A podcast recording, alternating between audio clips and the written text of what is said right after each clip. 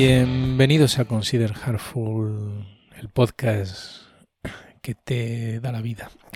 Dios, pero, pero para, ¿cómo, cómo entramos tan fuerte hoy? ya te digo. Ya, ya, eh, ¿todo La verdad es que no lo había pensado. Y, y de repente me surgió la idea y digo, sí, ¿por qué no?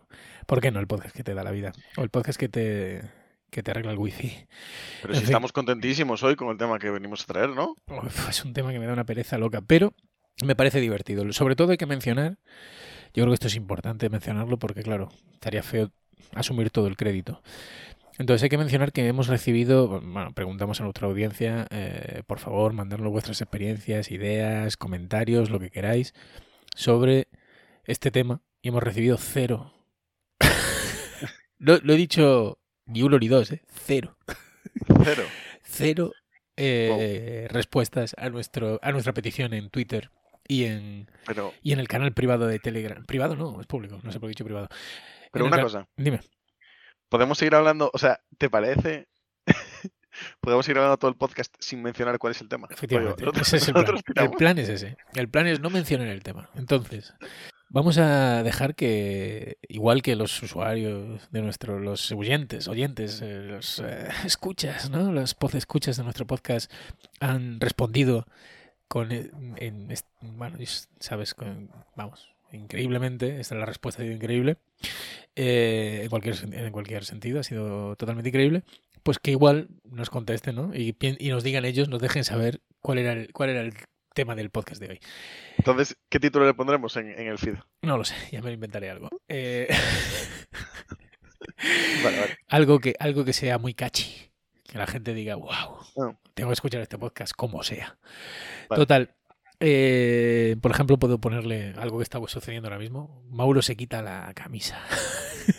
Mauro está cachitas, está ro- rocosete. Eh, por favor, Entonces, eh, el que está entrando en calor soy yo, viéndote. A lo que vamos. Eh, censúrate un poquito. porque estoy casado, si no. si no te, iba- te ibas a. Dios mío. En fin, Si vamos allá. borrar todo esto. No podemos.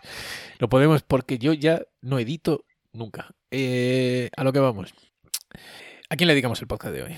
A nadie. Hoy estamos enfadados con nuestra audiencia. Vale. Eh, Eh, vale, me parece bien porque no había pensado ningún nombre. Eh, así que nada. Hoy al oyente anónimo. A ese oyente que no participa, pero nos escucha. Porque el, el rollo es que tenemos. ¿Sabes que hay un capítulo que tiene 400 descargas? no me lo creo. Es que es loquísimo. Pero lo puede- lo afortunadamente lo puede ver cualquiera, porque los capítulos están en archive y, la- y las estadísticas son públicas. Así que no sé muy bien. Es de- el de, el de deuda técnica, que también tiene tela. el de deuda técnica, ¿eh? En fin, pero es un tema, eh, es una cosa que no hacemos porque somos gilipollas, pero quiero decir, si, ese, si hay interés por ese tema, lo mismo habría que hacer más podcast de ese tema, pero Pero, pero sí, no sabemos más de, de eso. No me, acuerdo, no me acuerdo lo que dijimos, pero seguro que seguro que. Pero es que estoy seguro que si grabamos otro, será distinto. O sea, es decir, da igual. No, es- es verdad Ah, no sabemos mucho, pero, pero seguro que hemos cambiado de opinión y no lo sabemos. Entonces, Vale. puede que en el futuro eh, grabemos otro podcast sobre deuda técnica. En cualquier caso, hablando de deuda técnica mm, y de Agile, te quería hacer una pregunta, Mauro. Eh, No, a ver, explica, explica el tema. Explica el tema. No seas truco. ¿De qué vamos a hablar? hoy? Bueno, a ver, queríamos hablar hoy, queríamos comentar con nuestra audiencia, eh, con aquellos, no, esa gente que se considera agente del cambio. ¿Sabes lo que era agente del cambio? ¿no? Uh, Wow, uh, wow, sí, papá. Eh, entonces, esa gente, esos, esos eh, cambiadores que, que están por ahí en, en su, en su colina, en su torre de Ivory, su Ivory Tower, ¿qué prácticas ágiles son aquellas que más, bueno, más recurrentemente han intentado implantar, más y, experiencias positivas o negativas, eh, pero lecciones, más bien, lecciones aprendidas de, de, estas, de intentar implantar estas experiencias. Y, y, tam- y, bueno, me interesaba, eran básicamente esas dos cosas, ¿no? Pues lecciones aprendidas, cosas que le pueden servir a otras personas y también qué prácticas son las que más mm, recurrentemente se repiten o ah, la ausencia de estas prácticas se repite, digamos. Y, nada, poco, poco más. Entonces yo quería preguntarte, una vez que introduci- introducido el tema, quería preguntarte a ti, ¿cuál de estas prácticas es la que, o la qué carencia es la que crees que es más habitual y más común. Después de este silencio, tres segundos. Eh, te diré que todas y ninguna a la vez. Porque un poco de hecho no la vista atrás, tío, la conclusión a la que llego es que al final lo importante no son las prácticas, es la, la filosofía o la idea que la gente tenga del software. Y en función de esto, las prácticas, o sea, ¿qué te podría responder a esto sin entrar en este sermón? Te podría decir, normalmente las prácticas técnicas es, es lo más fáciles de implementar, porque ¿Tú la aproximación al desarrollo ágil es más fácil que igual entienda un desarrollador que alguien que esté más lejos del desarrollo. Es más fácil, hay más probabilidades, ¿eh? que esto no, no siempre es así, ni mucho menos, ¿sabes? Entonces, en este sentido puede ser más fácil, ¿sabes? Eh, yo de hecho diría que mi experiencia es así, cuando intentas acercar las prácticas a, a temas más que puedan afectar a negocio, pues a lo mejor ahí te puedes encontrar más reticencias y de negocio tiene una visión mucho más waterfall del software como una factoría a la que tú le tiras le tiras eh, user stories a los programadores y, te- y salen por ahí tal y cual como se las redactaste y con el mockup hecho, ¿sabes? En plan, Puedo estar de acuerdo contigo. O sea, o sea, diría que, la- que probablemente lo más difícil de implantar es el mindset, ¿no? eso mindset es. ágil. Pero, pero, y en esto no sé si estarás de acuerdo conmigo, no hay agilismo sin excelencia técnica. Y, y eso implica... eso era muy pedante, tal vez. Me apunto, no, no me lo por apunto eso, ya, lo apunto. porque no estoy exactamente de acuerdo contigo. Ah, pues a ver. Discrepa, por favor. O sea, suele ser, o sea, suele ser así. Porque normalmente eh, la gente que tiene el desarrollo ágil es gente que se interesa por eso y entonces intenta ser buena técnicamente y domina ciertas prácticas que lleva, de la excelencia técnica que te llevan a un desarrollo más ágil. Pero yo sí que creo que de las partes de, de lo que tú puedes cambiar en un proceso, o sea, si tú me dices, "Una- ah, esta organización está rota, eh, está rota porque tienen problemas de comunicación, hay silos, eh, los equipos eh, no son, eh, hay un montón de silos entre los propios equipos, tipo pues eh, entre negocio, mítico, mítica esquema de negocio, desarrollo, después están los, los, o sea, los que lo ponen en producción, ¿no? Los que despliegan gente sistemas y tal. Em, y aparte, pues de desarrollo dentro tienen un montón de problemas técnicos, no hacen tests, código super spaghetti y tal. Y me dices, ¿qué es lo primero que cambiarías? ¿Vale? Para mí el impacto está en, en negocio, en hacer el producto adecuado, en reducir, eh, en reducir los tiempos de espera, entonces que la gente se tenga más rápida a comunicarse, meter a gente de, todo, de todos los perfiles dentro del mismo equipo, etcétera. Ese tipo de patrones me suelen parecer más interesantes que los técnicos. ¿Vale? ¿Qué Pero- pasa? ¿Qué pasa? Que una persona o un conjunto de personas que suelen, que vean que es importante estos patrones más de comunicación o de cómo el equipo se organiza, suelen ver también los patrones técnicos. Y al revés no suele pasar. O sea, al revés no tiene por qué pasar. Pero Vale, pero tú, insisto, ¿crees que es posible con el mindset adecuado, sin, sin, sin excelencia técnica o sin estos patrones técnicos, em, pues eso, cumplir la promesa de Yale? ¿cuál es la promesa de Agile para ti? Buena pregunta. ¿Cuál es la promesa de Yale? No sé, ¿cuál es? Para mí, acabas de decir una frase pedante para la que no tienes respuesta, ¿o qué? sí que tengo respuesta. Ah, vale. Pues, De hecho, es que me reí me, porque, porque ahora, mismo, eh, diciendo la promesa de Yale, esto, esta es una, es una, yo no sé, supongo que lo habré cogido de algún sitio, eh, no, no sé, ahora no sabría decirte dónde lo he leído, pero, pero sí que sé que lo utilicé en algún, en algún post en mi blog, por eso me he reído. Eh, y no me, he reído porque no me acuerdo lo que decía que era. y entonces eso me ha hecho, me ha hecho gracia. o sea, Lo que diría No ahora, que es la promesa de Jair, ¿vale? Es que no me acuerdo qué decía en aquel post, pero Ah. eh, es, es la entrega continua de valor. eh, eh, la entrega continua de valor eh, con software de calidad. Quiero decir, con un software que es mantenible. Al final, me parece que me gusta cómo lo define alguien, que ahora no recuerdo quién es, que es como la entrega sostenible de valor. La entrega continua, sostenible de valor. Esa, esa yo creo que es, que es la- una, una buena definición. La acabo de, de, de lle- de llegar a ella, pero me parece que es buena. Y, y sí, o sea, yo creo que. Yo sí que creo que son necesarias las prácticas ágiles, ¿vale? Para, para, para cumplir esa promesa. Eh, eh, por supuesto, el, el mindset. Pero, pero me parece que usualmente.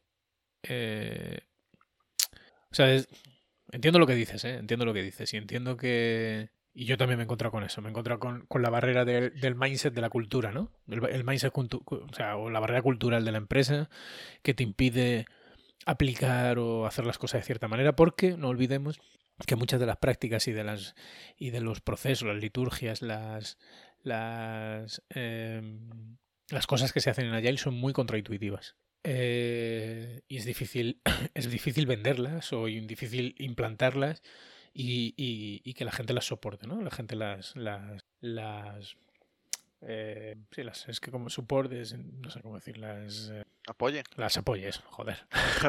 la verdad, a ver, es un verbo poco como un apoyar. perdón. Soy gilipollas, perdón, por si no lo habéis notado. las soporte. Eh, las apoye, eso. Y entonces sí, sí, estoy de acuerdo contigo, pero bueno, volviendo al tema del podcast, porque claro, eh, si, tú no quieres entrar, si tú no quieres entrar en el tema de las prácticas, pues ya está, lo entramos, se acaba el podcast, ya está aquí. Pero si quieres que vayamos al tema de las prácticas, por favor, que sea verdad o mentira, di que sí, que son importantes. y entonces pasamos ya al tema de las prácticas. No, no, creo que son importantes, pero lo, un poco lo que yo y resumo con este statement, eh, eh, mi frase, creo que tiene mucho más. Si tú puedes elegir y haces esa diferenciación entre producto y desarrollo, ¿no? Que ya hacer la diferenciación no es buena, ¿no? Pero tú tienes gente en producto y gente, gente que entienda cómo hacer el producto adecuado o gente que entienda eh, cómo hacer para que el producto esté bien hecho y sea sostenible, ¿no? Y solo puedes elegir una de las dos creo que tiene mucho más impacto en una organización la parte de producto. Y eso que yo soy desarrollador, o sea, que yo suelo impactar más en la otra, ¿eh? Sí. O es de lo que entiendo más. Pero yo creo que el impacto se genera más en, saber hacer el producto adecuado, diseñar los experimentos mínimos posibles para, de cada feature, etcétera. Pues yo creo que tienen, que tienen que estar, tienen que ir de la mano. Hombre, las dos son importantes, pero si tuviera que quedarme con una solo, te digo, un mundo ficticio, me quedaría con las de producto. Es que no tienes.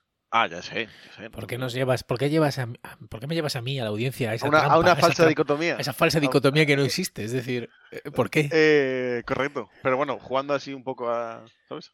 Pero así un poco entrando en el juego de la. ¿Vas, a ¿Vas a contestar a la puñetera pregunta que te he hecho? ¿Cuál era?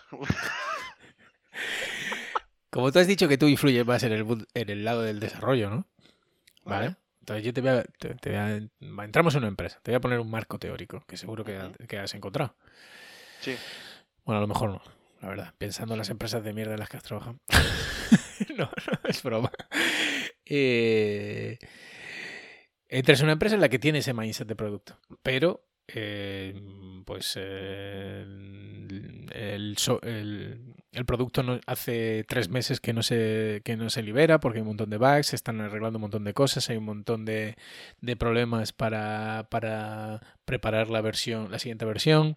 Eh, en fin, y entonces tú entras ahí y dices, hay muchos problemas, no sé, de calidad de código, la aplicación peta por todos lados, no se atreven a sacar el software, eh, ahí llevan 10 mm, personas 7 semanas probando todo. ¿Te imaginas, no? O sea, imaginas más o menos el percal, ¿no? La cosa, la pero, tienen, su, su mindset. Tiene, ellos tienen su mindset allí, agile. Ahí han diseñado, un, han diseñado eh, todo con incremento, experimentación, no sé, no sé cuánto. Pero eso, eso, eso fue todo el, eh, eh, el plan inicial y, y, no han sido capaces de sacar nada desde me entonces. Acabo de dar cuenta, me acabo de dar cuenta de que esa situación no sería complicada, la verdad. es que. hipotéticamente es complicada. Pero bueno, en fin. Em, vale, entonces tú entras allí, ¿no? Eh, probablemente lo primero, y de aquí ya hablamos bastante, ¿no? Porque. ¿Qué es el código legacy, no? En plan, el código legacy es código sin test, ¿no? Entonces, ¿cuál sería la primera práctica que, que meteríamos por ahí, ¿no? Los test, ¿no? No. Y la más complicada, ¿no? No. Ostras. Ostras, ¿eh? No, no, no te, voy, no te voy a decir nada. No te voy a decir nada, solo te, te niego. Te ah, niego. Te niego. No, no, pues estoy de acuerdo. Después, cuando te, tú termina tu razonamiento y luego ya después te machacas. Para mí, los test en, a la hora de implementar cualquier cambio desde el punto de vista técnico eh, suele ser una de las primeras prácticas a, o siempre es la primera práctica en la que pienso. Eh, y a la, hora de, implementar una cultura de test, te puedes encontrar dos, tipos de, reticencias, diría yo. Te puedes encontrar, y aquí volvemos un poco a lo que decía antes, eh, con personas que tengan una visión más de, de, un desarrollo más waterfall en el que no tiene sentido, a lo mejor tiene más sentido el testing manual o lo que sea. Entonces aquí eh, poco tienes que hacer, un poco a lo que íbamos antes, porque si la visión del desarrollo no es parecida, estás jodido. La otra cosa que te puedes encontrar, que a veces yo creo que pasa es eh, gente que tenga miedo a probar esas prácticas, ¿no? Como, em, ¿cómo explicar? No sé, ay- ayúdame un poco a explicarlo, pero como esa sensación de, a mí, eh, conozco el testing, pero creo que es algo complicado y no me atrevo a hacerlo. En plan, como de tenerle miedo, ¿no? Esto, esto también me tiene pasado mucho hablando de Trunk-Based Development, ¿no? Es como, ah, me tiene pasado en equipos también, que luego podemos hablar de esta práctica también. Pero mm, para mí son los dos, las dos tipos de reticencias que te puedes encontrar. Y después, o sea, porque después las, las reticencias que te puede ofrecer el código se arreglan todas. Pero lo primero es que las personas estén alineadas y en la idea de, de hacerlo, ¿sabes? Es que yo voy- voy- llevo todo ahí. Pues. Y espera un momento porque voy a poner la cortinilla de, de comentario pedante.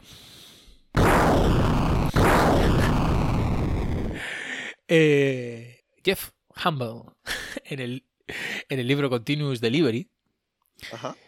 mm, cuando yo lo leí, eh, me, hizo, me, me hizo mucho pensar. Él dice: si solo puedes implantar una práctica, que sea Continuous Integration. A ver, es interesante. Yo nunca lo hice así. En su momento, y esto no sé si lo conté ya en el podcast alguna vez, eh, en su momento me leí un artículo de un consultor que decía que él fue un equipo donde las cosas iban muy mal, la gente era muy joven, en plan, era muy inexperta, y como eran inexpertos y prácticamente no sabían ni lo que era un control de versiones, eh, los puso directamente a hacer trend-based development, sin saber, sin saber testear ni nada, pero por lo menos, aunque tuviesen una capa de test manual delante de ese máster, por así decirlo, que les regulase cuando desplegaban y tal, eh, por lo menos les forzaba a esa visión de que sus cambios totalmente se estaban integrando, que trabajaban como un equipo, etcétera, y que después, conforme el equipo fuese mejorando técnicamente y necesiten regresiones y tal, pues ya, y ya iba en mano el, el continuous deployment. ¿no? Em, me pareció muy interesante. Yo nunca lo probé así, la verdad. Yo, la, yo he tardado en, en entenderlo. Eh, quiero decir, no sé, cuando lo leí dije, bueno, lo más importante. pero, pero creo que, y, a- y aquí eh, me vas a dar la razón casi seguro, porque me adoras, claro.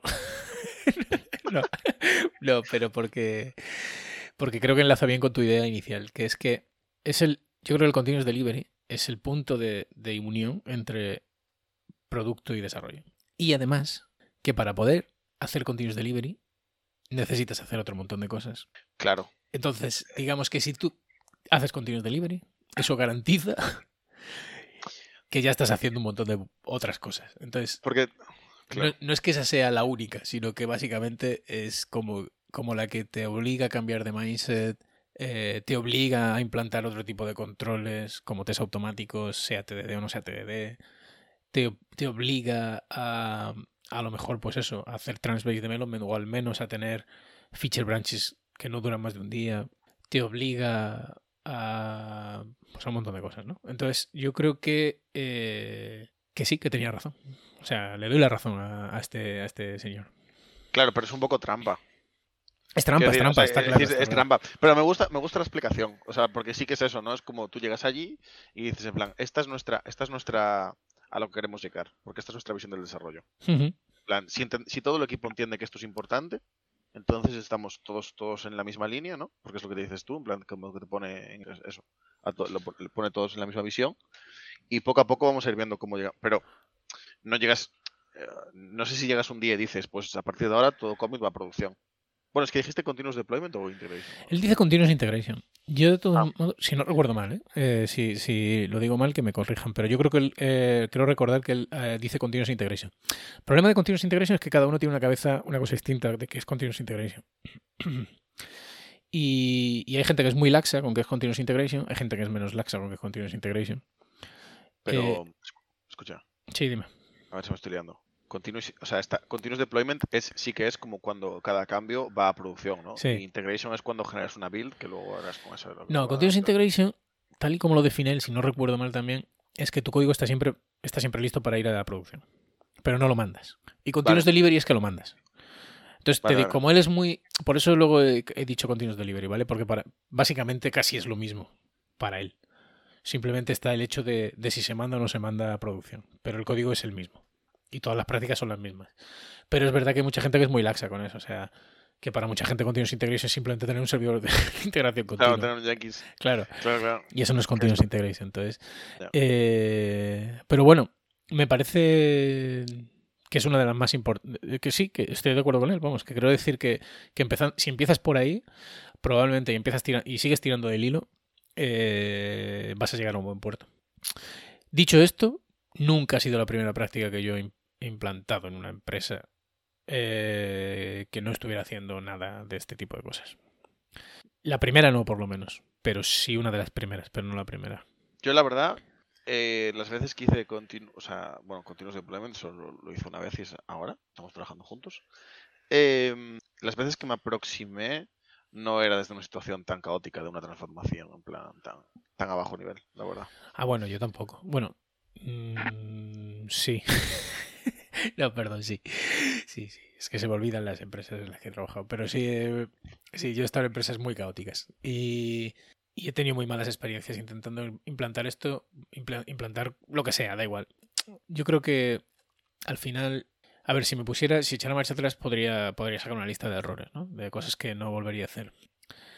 Eh, pero sí que creo que es súper importante eh, parar, ¿no? O sea, no, sé, cómo decirlo. Es decir, lo ideal es que tú puedas empezar a implantar estas cosas sin, sin, sin detener el, flujo normal de la empresa, ¿no? Es decir, bueno, vamos a intentar, eh, vamos a empezar a implantar cosas, a mejorar la calidad, eh, a mejorar la calidad de la aplicación, a intentar eh, eh, pues acortar los ciclos, el, el, lead time, lo que sea, ¿no? Pues vamos a intentar eh, mejorar donde sea que esté el cuello de botella o los problemas que se identifiquen, ¿no? Y entonces, pues para cada cosa dices, bueno, pues si nuestro problema a lo mejor está mucho en la calidad del, de la aplicación, tenemos muchísimo eh, rate, pues vamos a intentar, intentar integrar TDD primero para intentar mejorar la, la calidad o vamos a meter, yo qué sé, promoción en parejas, o vamos a meter core review o lo que sea, ¿no? Em, no sé, cada, cada escenario es distinto y, y, a veces pues crees que una cosa va a ser mejor, otra cosa, y otras veces crees que otra, ¿no? O sea, no sé, ahí cada... cada no, no, no creo que sea fácil. Quiero decir, yo en distintas empresas, distintas ocasiones, pues intento cosas distintas y algunas han funcionado y otras no han funcionado. Pero sí que creo que hay situaciones en las que hay que parar y decir, no, o sea, aquí hay que hacer un cambio drástico. Y, entonces, sí, entonces a lo mejor sí que, es, sí que hay que hacer ese, ese cambio, eh, ese paso a, vamos a mm, hacer continuous integration y vamos a empezar a tirar de hilo hacia atrás y ya está. Y vamos a asumir que la empresa va a estar un tiempo, eh, pues eso, sin, sin, sin realizar nada. Que ya te, ya te digo que no es ningún drama, o sea que parece más drama de lo que luego realmente es. Porque, Siempre es, así. porque las empresas, hay, eh, las empresas que ya están en esas situaciones suelen estar mucho tiempo sin realizar nada, pero, pero no es, eh, pero todos los días parece que van a realizar algo, ¿no? Aquí el problema es cuando, cuando conscientemente se toma la decisión de que va a haber un tiempo en el que no se va a realizar nada. Eso suele ser, suele ser el problema. Total y bueno, ya que estamos aquí, a ver si soy capaz de, tirar de ti porque veo que te está costando hoy. No quieres entrar en el tema, ¿eh? No quieres entrar al tema, no quieres entrar al tema. Bueno, es que. Em, joder, yo vuelvo Quiero decir, en plan. Entonces, tu pregunta va más como. O sea, todo el mundo está alineado y entonces es cómo se toma la decisión de cuál es la, la práctica, la siguiente práctica para hacer el equipo más ágil, ¿no? Por así decirlo.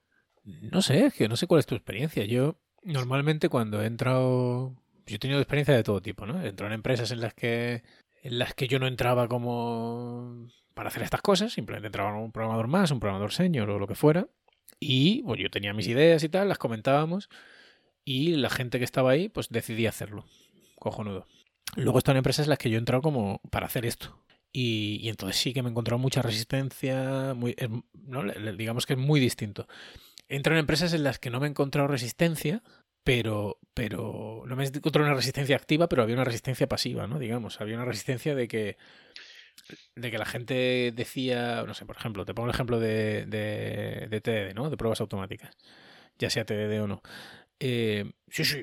Bueno, primero entraron empresas en las que ya hacían TDD y luego lo hacían.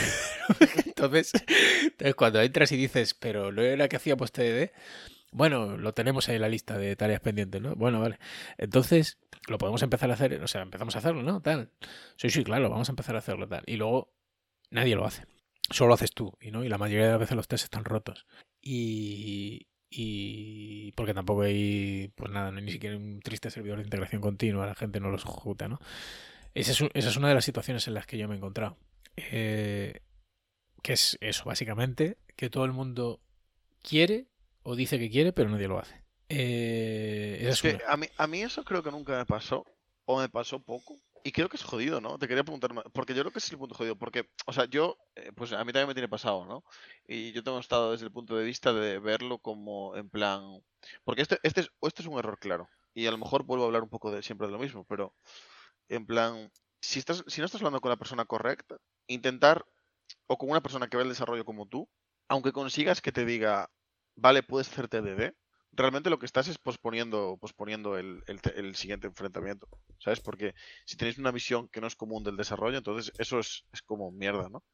Y entonces yo tengo estado en esa situación y, y yo ahora aprendería a reconocerlo antes y decir esto tarde o temprano voy a acabar quemadísimo. Esto no, no me aporta porque la visión mía no se alinea con la del resto de la empresa o lo que sea, ¿no? Pero tiene que ser complicado lo que comentabas tú ahora, que es en plan rollo, parece que la visión se alinea, pero en realidad no. O sea, en plan, Sí. ¿por qué, por qué crees que pasa eso? Bueno, porque está- no lo sé, o sea, yo creo que estamos en un momento en el que mm, no es trending, eh, no ser agile. Entonces es difícil encontrarte gente que realmente sea negacionista de agile, ¿no? Es, más, es más fácil encontrarte un negacionista de la calima que un negacionista de agile. Eh, entonces, eh, yo creo que básicamente es eso. O sea, nadie se atreve, o yo no me he encontrado, hace bastante tiempo que no me encuentro gente que, que se atreva a decir que los test no valen para nada. Eh, entonces, creo que va por ahí un poco la cosa. O sea, pero eh, la cosa es que es cierto, yo que sé, por ejemplo, en esta empresa que tengo ahora mismo en la mente, ¿no? Es cierto que meter test ahí era complicado, ¿no? Porque la base de código pues era muy espagueti y tal, requería de hacer de meter a lo mejor test de caracterización y luego después hacer un refactor y empezar a meter más test unitarios y tal. Total, que era complicado. Luego la gente no tiene suficiente experiencia haciendo test si no lo has hecho, no lo ha hecho nunca. Eh, y es verdad que hay un hay una sensación de que no eres productivo, a lo mejor, cuando estás tirando test y no, y no estás sacando trabajo adelante.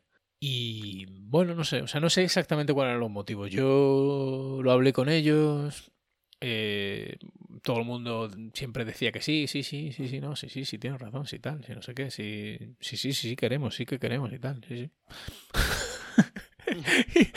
claro, el rollo de no tener un servidor de integración continua, cosa que también insistí un montón de veces, eh, que no, no es lo mismo que hacer integración continua, ¿eh? sino tener un servidor de integración continua, eh, claro, hace que o un triste pipeline, porque eh, creo que usábamos, pues no sé si GitLab o GitHub o lo que fuera, pero da igual. Sí que usábamos un repositorio de tal que, que permitía meter un, un pipeline que tirara los tests, ¿no?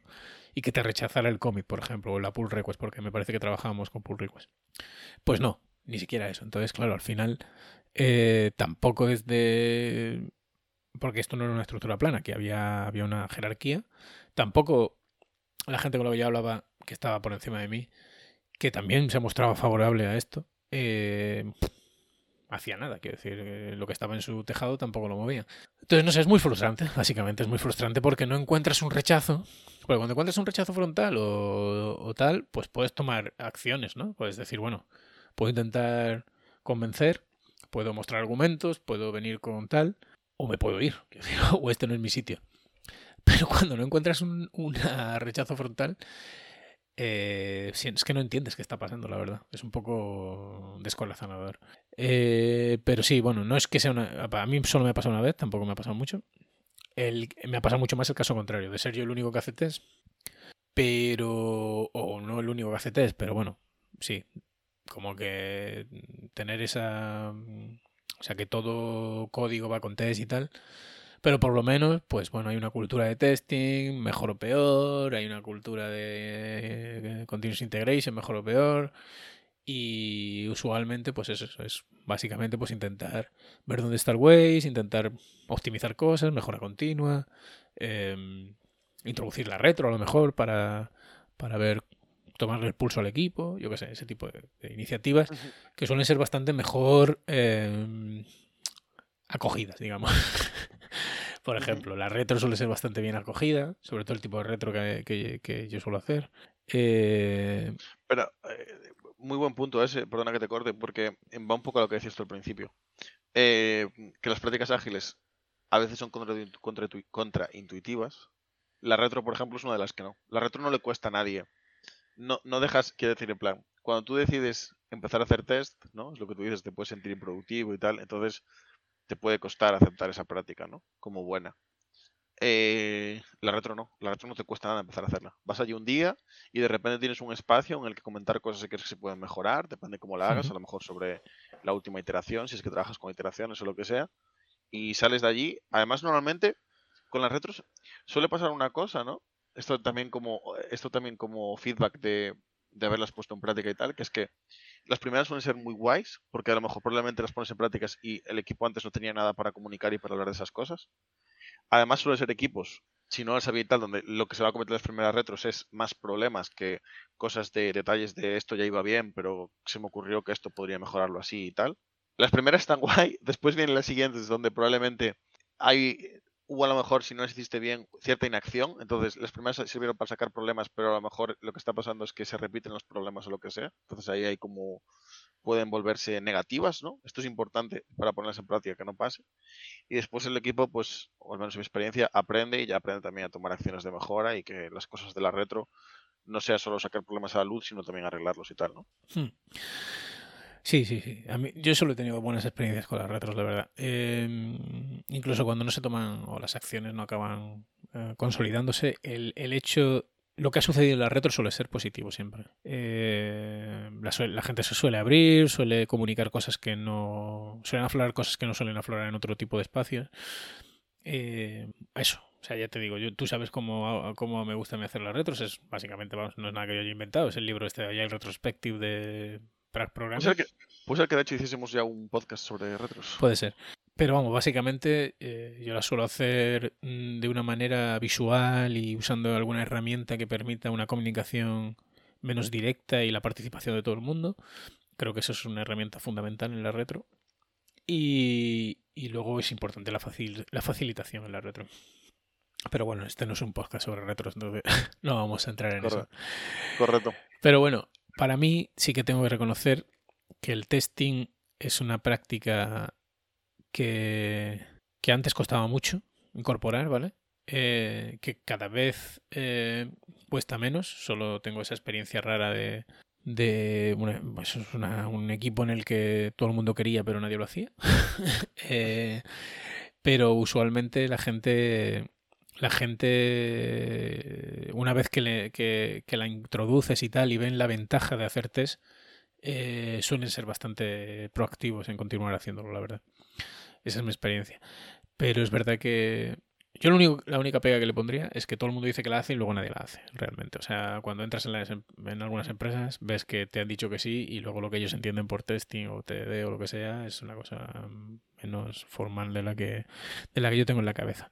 Continuous Integration, si es solo montar un servidor de integración continua, yo tampoco he encontrado nunca grandes problemas. Pues volvemos a lo mismo, ¿no? La gente, si, no le cuesta nada. Porque esto, ¿cómo es la frase esta de que, eh, ¿sabes? En plan, de que está muy bien que te comprometas a algo, de que puedes algo, pero si no te cuesta nada, es muy o sea, no, no, vale nada tu palabra, ¿no? Es como. Tal cual. Pero, pero volvemos, no es continuous integration eso. O sea, hacer continuous integration de verdad probablemente sea de lo más difícil, porque requiere de otro montón de cosas.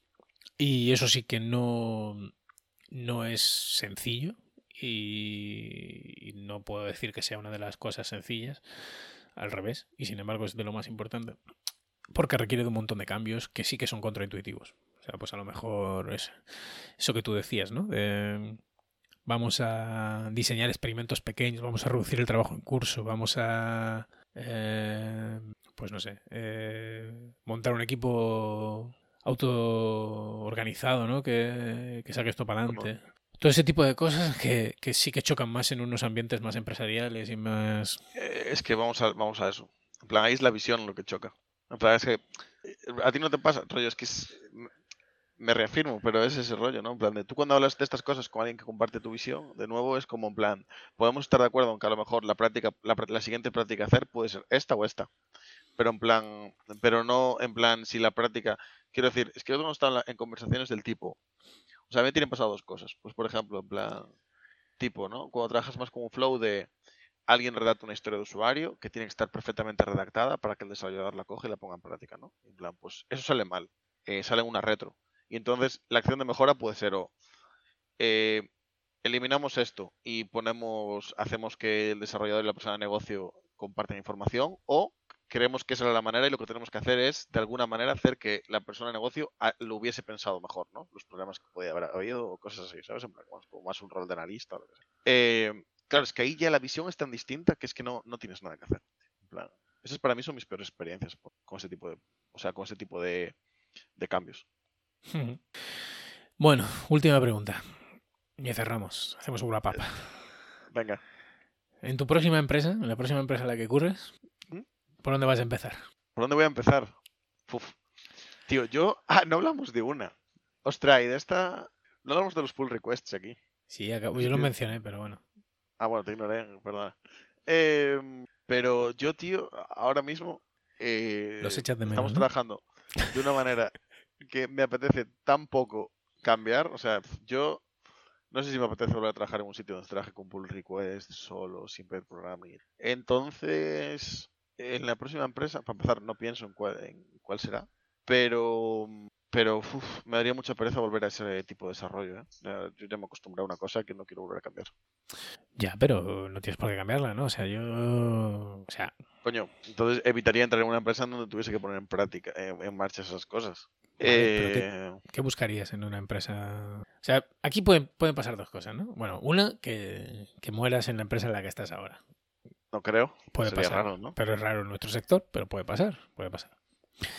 Eh, dos, que, que busques una empresa que trabaje con, con esta visión que tú dices y que tengas que colaborar con ellos en, en mejorar o, ¿no? o en, en aplicar distintas cosas y tal, pues basado en tu experiencia y en cómo tú ves las cosas, y, porque al final siempre hay matices, ¿no?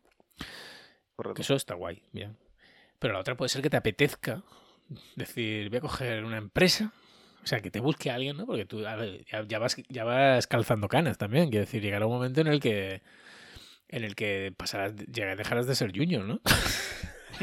Bueno, bueno, de aquí a 15 años o así, ¿no? Entonces, cuando, cuando dejes de ser junior, ya te empezarán a buscar gente, ¿no? Y dirá, oye, a ver, haz tu magia. ¿Eso no te apetece? ¿Nunca lo has pensado? Eh, me apetece, pero no me apetece, tío. O sea, me apetece, pero intentaría asegurarme muy bien. Yo eh, tengo pensado esto. Lo tengo pensado, tío. Y yo creo que eh, lo que te decía antes, ¿sabes? Esto de que un compromiso no vale nada si no cuesta esfuerzo. En plan, yo en una situación de esas creo que no me vería si viniese alguien y me dijese, mira, tenemos estos problemas eh, y estamos buscando a alguien que entienda, eh, que los arregle. Y por lo que sea me hablaron de ti. Yo no conozco a nadie, no creo que eso nunca me pase, ¿no? Pero eh, me hablaron de ti. ¿Quieres asumir este reto?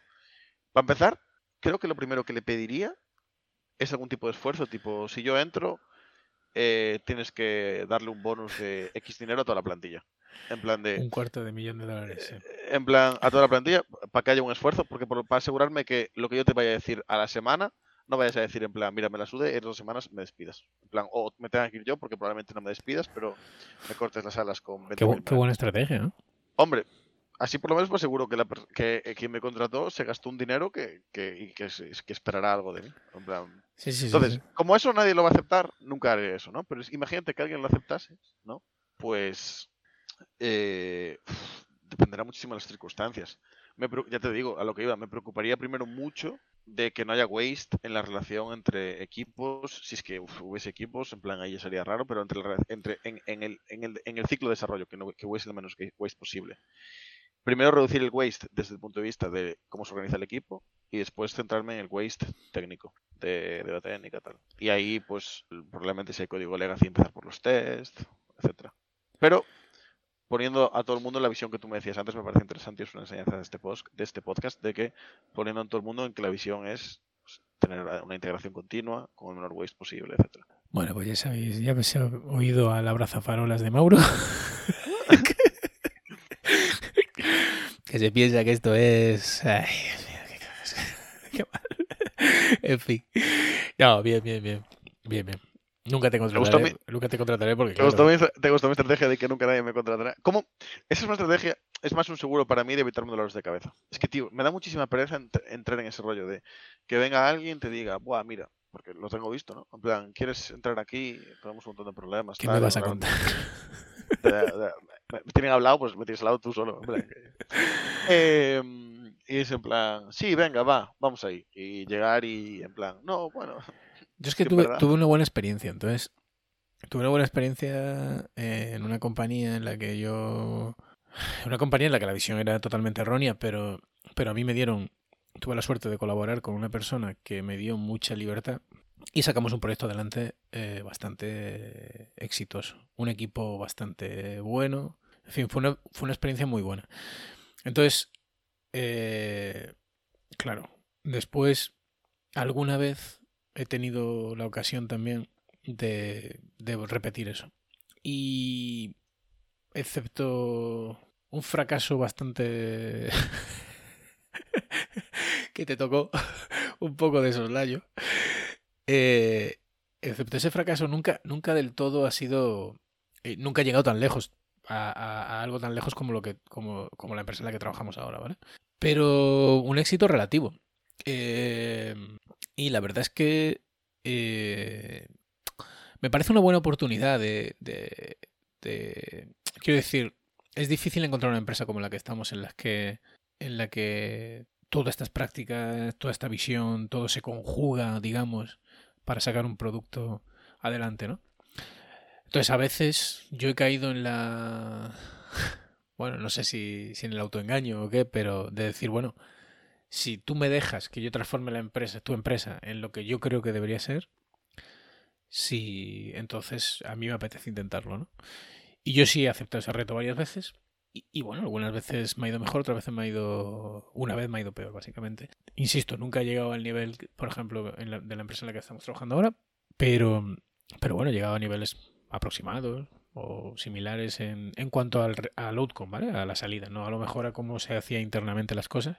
Con lo cual, bueno, yo para mí ha sido una experiencia. Yo realmente, si tuvieras la ocasión, yo no. Yo creo que tampoco pasa nada. Quiero decir, no pasa nada por, por tener un. por equivocarse. Y, y tener una experiencia como esta. Yo he aprendido mucho de esas experiencias. Pero bueno, ya esto, no sé, esto a lo mejor es para la postcharla, ¿no? no para el podcast, ¿no? no, Eh, sí, lo cortas porque los cinco minutos que te acabas de mandar de chapa, ¡buah!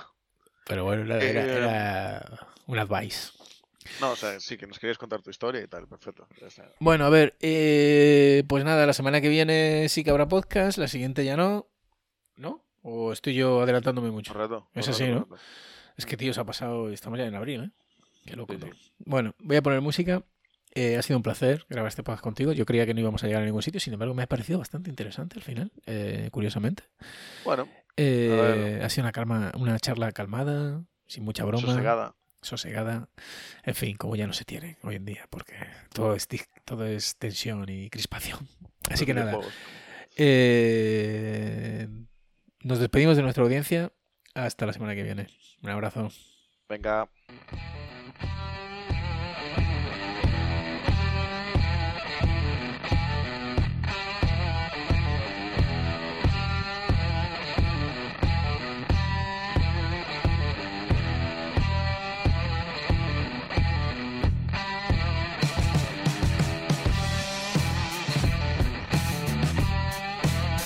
Bueno, y se me ha olvidado que después de la chapa, la chapa esa era que, que yo implantaría, empezaría implantando Continuous Integration. Venga, hasta luego.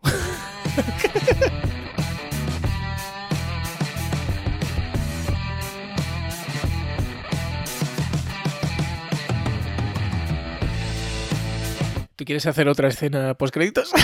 Eh, yo sí, me gustaría hacer una. Eh, aprovecha para dedicarle el programa a alguien, a ver si llegó alguien aquí. No, en plan, un easter egg. En plan, si alguien llegó hasta aquí, que nos lo haga saber. Pues venga. Si alguien. Eso.